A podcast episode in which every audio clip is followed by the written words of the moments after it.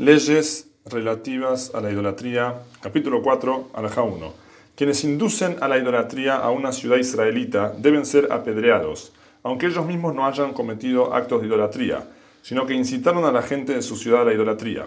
Los habitantes de una ciudad que hayan sido incitados y hayan cometido actos de idolatría o aceptado a un dios pagano deben recibir la pena de muerte a espada.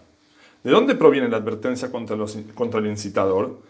De la declaración que tu boca no provoque que sea escuchado de boca de otros. Explica el comentario, o sea, no provoques que otro pronuncie nombres de idolatría.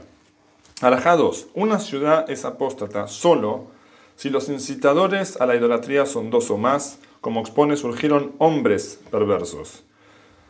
También si los incitadores pertenecen a esa misma tribu a la que están incitando, y si son de esa misma ciudad, como expone de en medio de ti, que incitaron a los, habitantes de su ciudad. Además, si, si incitaron a la mayoría de los habitantes de la ciudad, y si los incitados eran un mínimo de 100 personas hasta la mayoría de la tribu. Pero si además de eso, los instigados eran la mayoría de la tribu, no entra en la categoría de ciudad apóstata y por lo tanto se lo juzga a cada uno de manera individual como expone los habitantes de la ciudad apóstata, es decir, que no entra dentro de la categoría de ciudad apóstata ni una pequeña aldea ni una gran urbe. Y menos de 100 personas se considera una aldea pequeña, y la mayoría de una tribu se considera una gran urbe. Acá explica el comentario, con lo cual quedan excluidos, de, excluidos de lo que el versículo califica como una ciudad apóstata, en la que toda la ciudad es juzgada como una unidad, y por lo tanto cada individuo debe ser juzgado individualmente. Asimismo, si los incitadores eran mujeres o niños, o había un solo incitador, o se incitó a una minoría, o si quienes cometieron actos de idolatría se incitaron a sí mismos, o si los incitadores eran de otra ciudad, no rige la ley de la ciudad apóstata, sino que los que idolatraron son individuos independientes que cometieron actos idólatras, y cualquiera que haya cometido esta transgresión es apedreado y, sus posesiones pasan a ser heredados, herederos, tal como sucede con el resto de los ejecutados por un tribunal rabínico.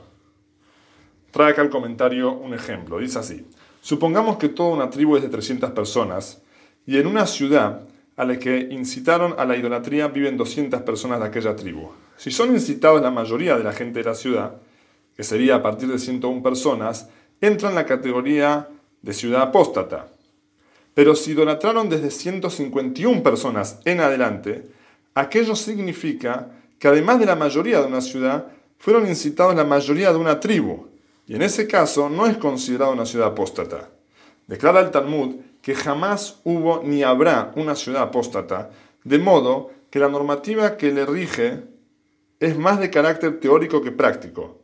La Torá plantea el caso como hipótesis de estudio y como antecedente para derivar de ella disposiciones en materia de alajá y judaica.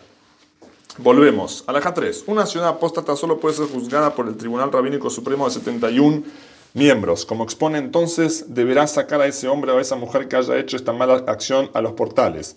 Los casos individuales reciben la pena capital por parte del Tribunal Rabínico de 23 miembros de cada portal de la, población en que haya cometido el hecho, pero una multitud solo podría recibir la pena de muerte por el Tribunal Rabínico Supremo. Alajá 4. Ninguna de las ciudades de refugio puede volverse una ciudad apóstata como expone en alguna de tus ciudades. Acá comenta el comentario, y las tribus renunciaron a su parte en las ciudades de refugio, por lo que no es una de tus ciudades. Tampoco Jerusalén puede transformarse en ciudad apóstata, pues no fue dividida entre las tribus.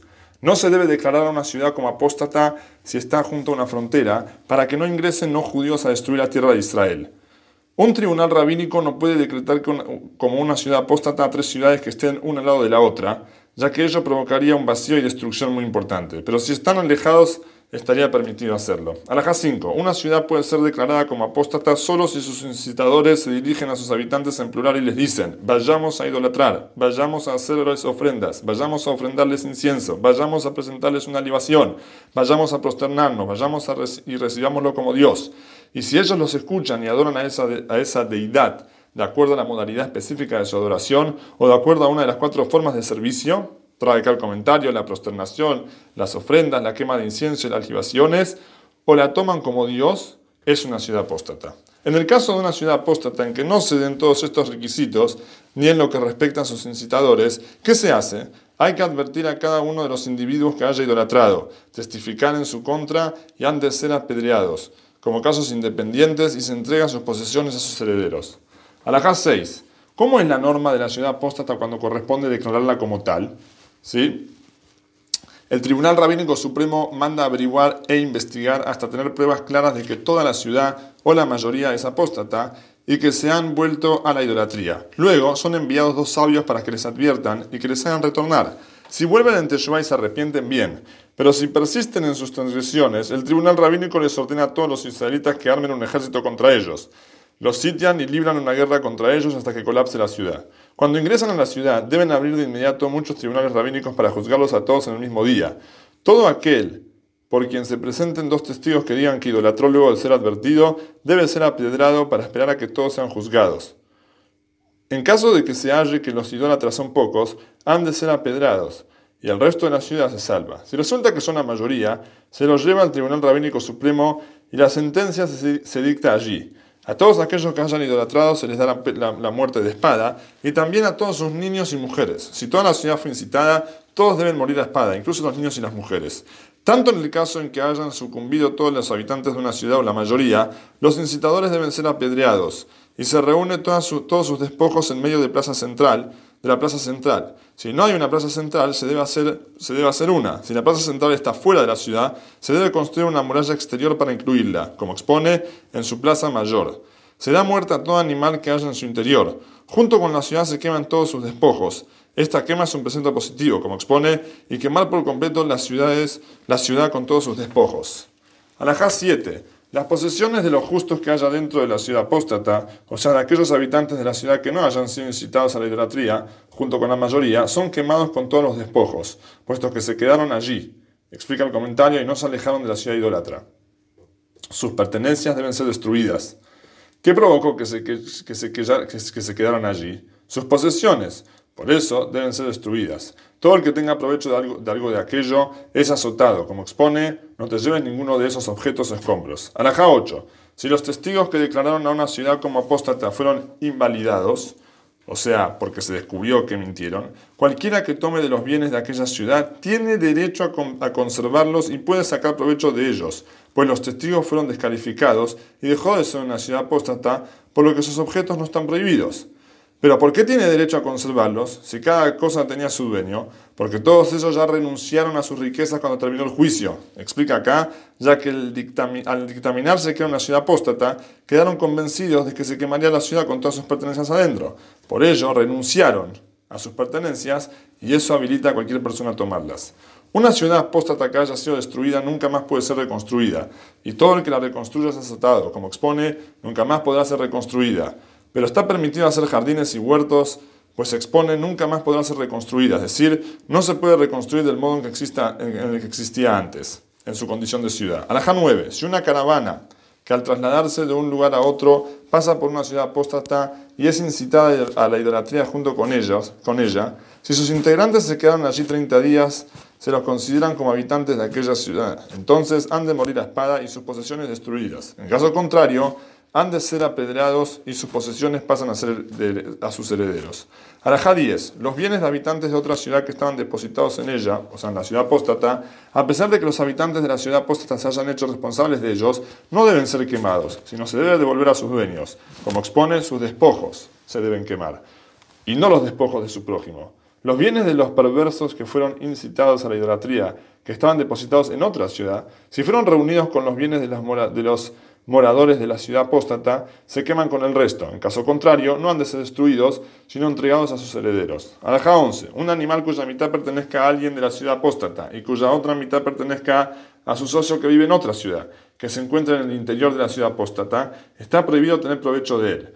Pero si en lugar de un animal se trata de una masa, está permitida porque es posible dividirla. Explica el comentario, por lo tanto, la parte del socio que no pertenece a la ciudad apóstata está permitida. En cambio, el animal en vida no se puede dividir.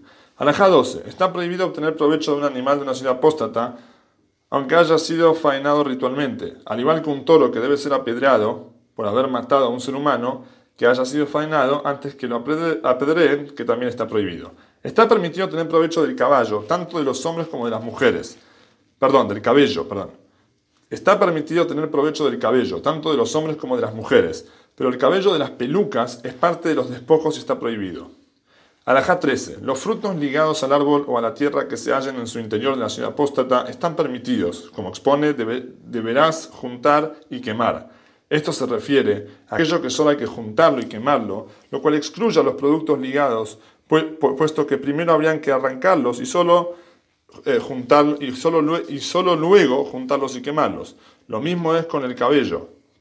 Y sobra decir que los árboles en sí están permitidos y pertenecen a los herederos.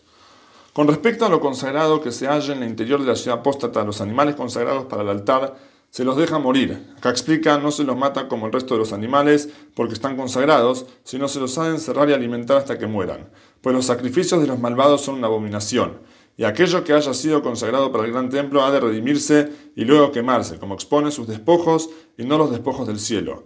El primogénito animal y el diezmo, alajá 14, el primogénito animal y el diezmo animal que se hallen en ella, los animales perfectos que podrían estar consagrados al altar, se los dejan morir. Los animales defectuosos están incluidos en sus animales y se los mata junto a todos los demás animales. Las terumot serían los frutos que los israelitas deben entregar a los sacerdotes, que se hallen en ella. Si ya llegaron a un sacerdote, se dejan que se pudran, pues son sus bienes. Y acá explica, y como todos los bienes de aquella ciudad deben ser destruidos, entonces se destruyen. Pero cuando la terumá tiene santidad, no debe ser despreciada quemándola junto al resto de las cosas de la ciudad. Pero si aún la tiene un israelita, que lo entrega a un sacerdote de otra ciudad, pues se trata de los bienes del cielo y tienen una santidad física. Y al entregárselos a un sacerdote de otra ciudad están permitidos. Alajá 15. El segundo diezmo, el dinero del segundo diezmo y los escritos sagrados del interior, del interior de la ciudad apóstata han de enterrarse, lo que se llama genizá. Alajá 16. Quien hace justicia contra una ciudad apóstata es como quien ofrende un olá, un holocausto, como expone enteramente es desagravio a Hashem, tu Elohim. Es más, esto elimina la ira divina contra los israelitas, como expone, así se calmará la ira de Hashem, y les trae bendición y compasión, como expone, y se compadecerá de ti, y en su compasión te hará prosperar.